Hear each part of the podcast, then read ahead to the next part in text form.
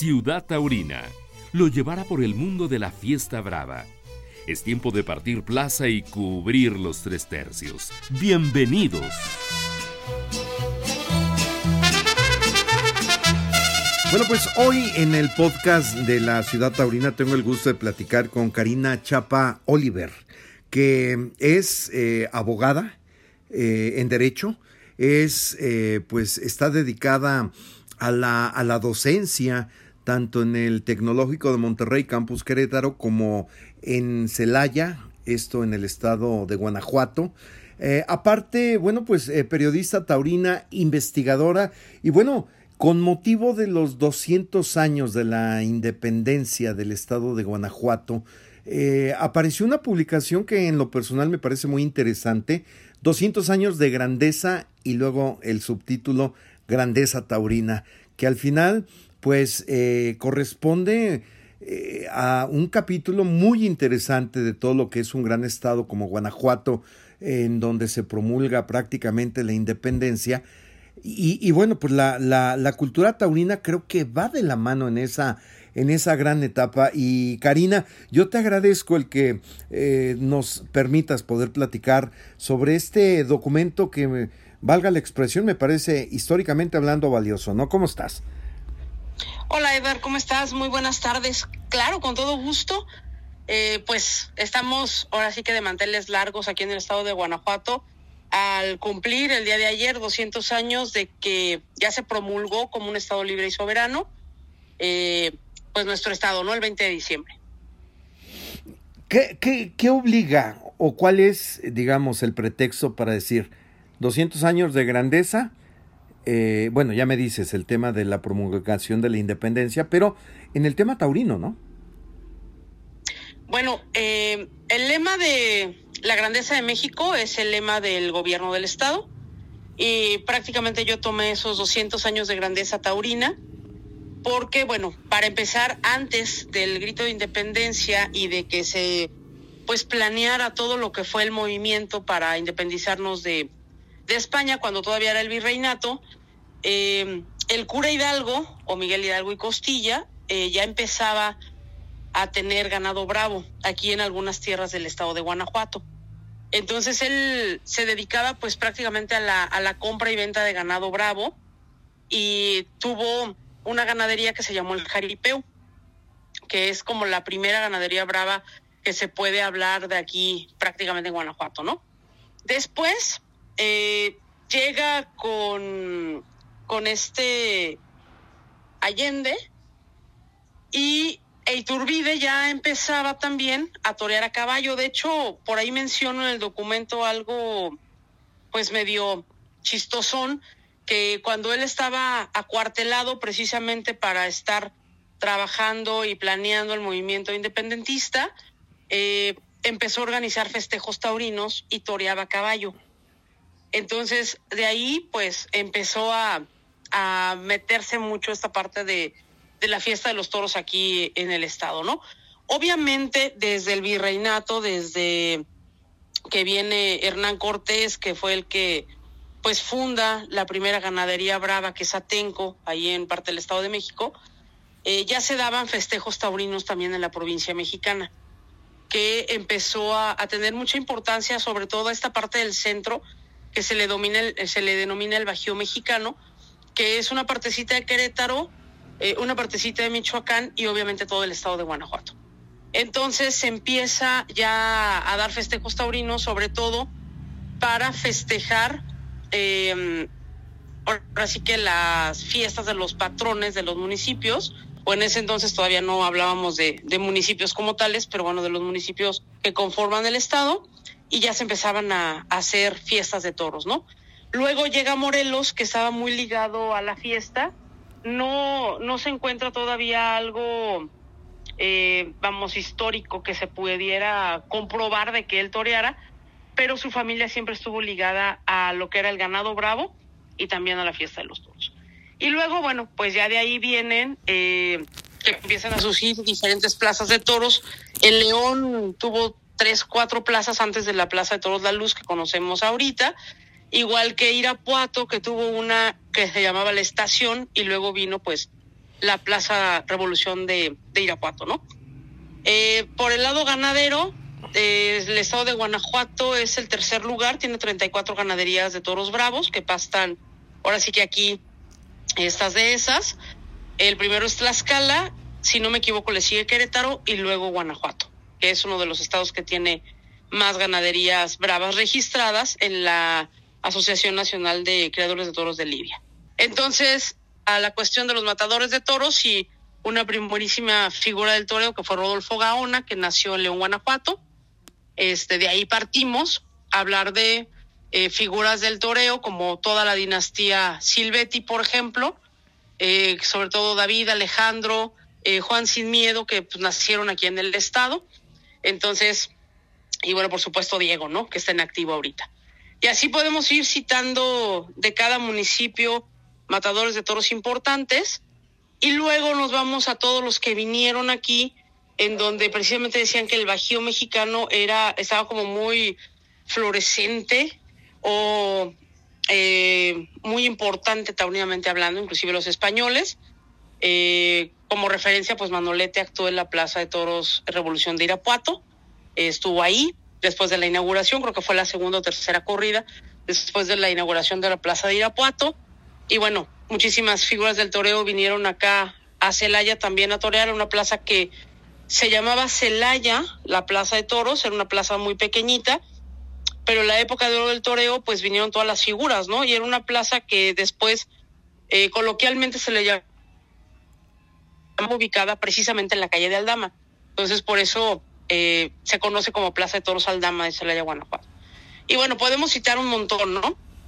Eh, la idea de este trabajo fue como dar una probadita de la importancia que tiene el estado de Guanajuato y algo bien importante que sí quiero mencionar y seguramente todo el mundo está enterado porque ya son noticias internacionales y mundiales, ver la otra cara de la gente que vivimos acá, de los que nacimos en Guanajuato, de los que somos parte del Estado eh, con todo lo que nos ha pasado, ¿no? Sí. Desafortunadamente nuestro Estado está en una situación de peligrosidad e inseguridad tremenda, seguramente lo saben. Y como dar esta otra cara amable, ¿no? Decir, ok, en Guanajuato sí le estamos pasando mal en este sentido, pero por otro lado, lo que nos más nos gusta, que es la fiesta de los toros, vean la historia que tiene nuestro estado y precisamente eso, ¿no? La grandeza que tiene la gente de Guanajuato, la gente de Celaya, de Salamanca, Irapuato, de León, pues no somos esos que salen en la tele haciendo fechorías terribles, ¿no? Entonces también fue como enfocado a eso y decir también hacemos todo esto y tenemos todo esto, ¿no?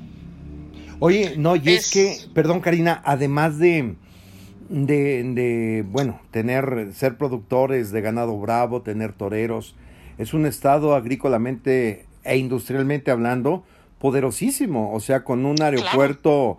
Eh, que, que, bueno, tiene conexiones a nivel internacional de forma importante, ¿no? Así es, y otra, otra cosa también bien importante, que yo te puedo hablar de mi ciudad, que es Celaya, eh, toda la red de ferrocarril pasa por la ciudad, por eso también la ciudad es tan peligrosa. O sea, es como el centro y de aquí es el centro y a la periferia, ¿no? Para toda la República. Igual el Estado. Entonces tenemos también actualmente eh, la aduana, que es la puerta interior, que se encuentra en el aeropuerto de Silao, y entonces también tenemos una aduana ya de manera internacional, ¿no?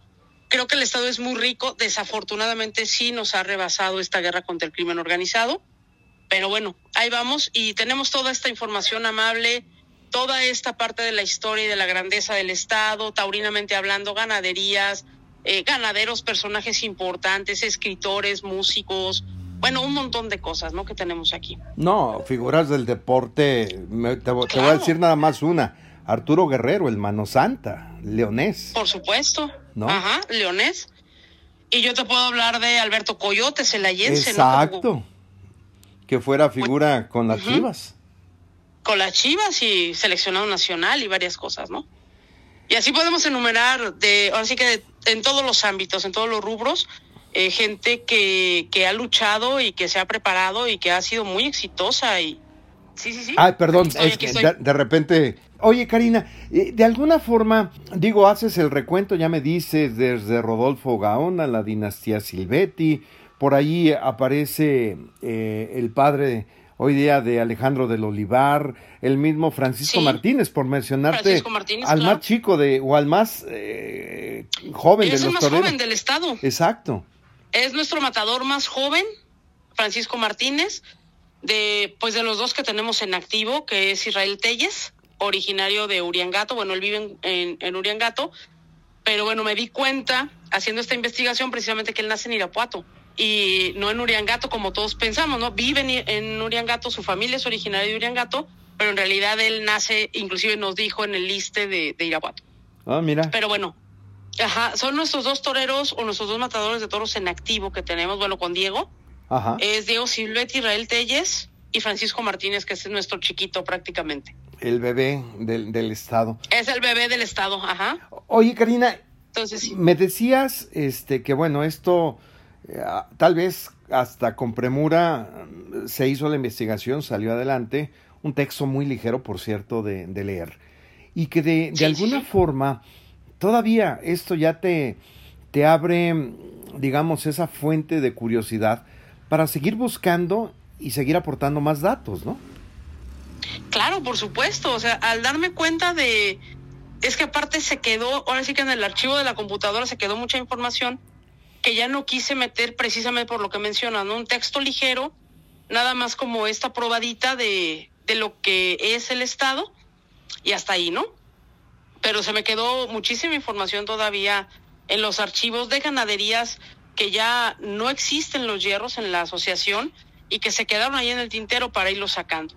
Y sí me gustaría, más o menos ahorita tengo que sentar como a planear bien cómo se va a estructurar más adelante el, el trabajo.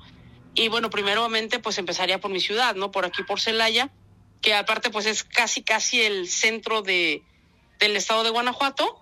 Y este, y de ahí ya empezar a, a moverme y hacer una ruta para, para abarcar todos los municipios. Claro. Entonces sí me dio muchísima curiosidad por saber más eh, irme a meter días a lo mejor ahí al Archivo General del Estado, eh, ya ahorita después de las fiestas navideñas ver al cronista de la ciudad de aquí de Celaya y empezar pues a buscar los contactos, ¿no? Para ir sacando más información y hacer crecer este trabajo. Oye, una, una pregunta. Eh, Grandeza Taurina, eh, de, de, alguna forma, eh, es una edición impresa, es electrónica, está a la venta, la gente dónde la puede adquirir. En realidad no está a la venta. Ok. Todavía tampoco está impresa, solamente está de manera digital. Yo tengo una página que se llama Entorilados, que es un portal, y ahí está publicado el, el documento, lo puede descargar cualquier persona, entra, perdón, a Entorilados, le da en el link y ahí se descarga el PDF. Entonces está accesible para cualquier persona. Eh, si quieres en un momentito te mando el link para que lo tengas, igual y si lo puedes distribuir adelante. Con todo gusto. Para que pues prácticamente llegue a más personas y ahora sí que me hagan eh, observaciones, enriquezcan el trabajo, si a lo mejor llega a manos de alguien que conoció a alguien que no mencioné, pues adelante, ¿no? Para irlo buscando y sacar toda la información. Y sobre todo yo creo que en estos momentos en donde de entrada, bueno, pues ya la tauromaquia, eh, pues de alguna forma eh, recuperó un poquito de terreno, hay que destacar y revalidar estos valores que la propia tauromaquia por sí mismo tiene, ¿no?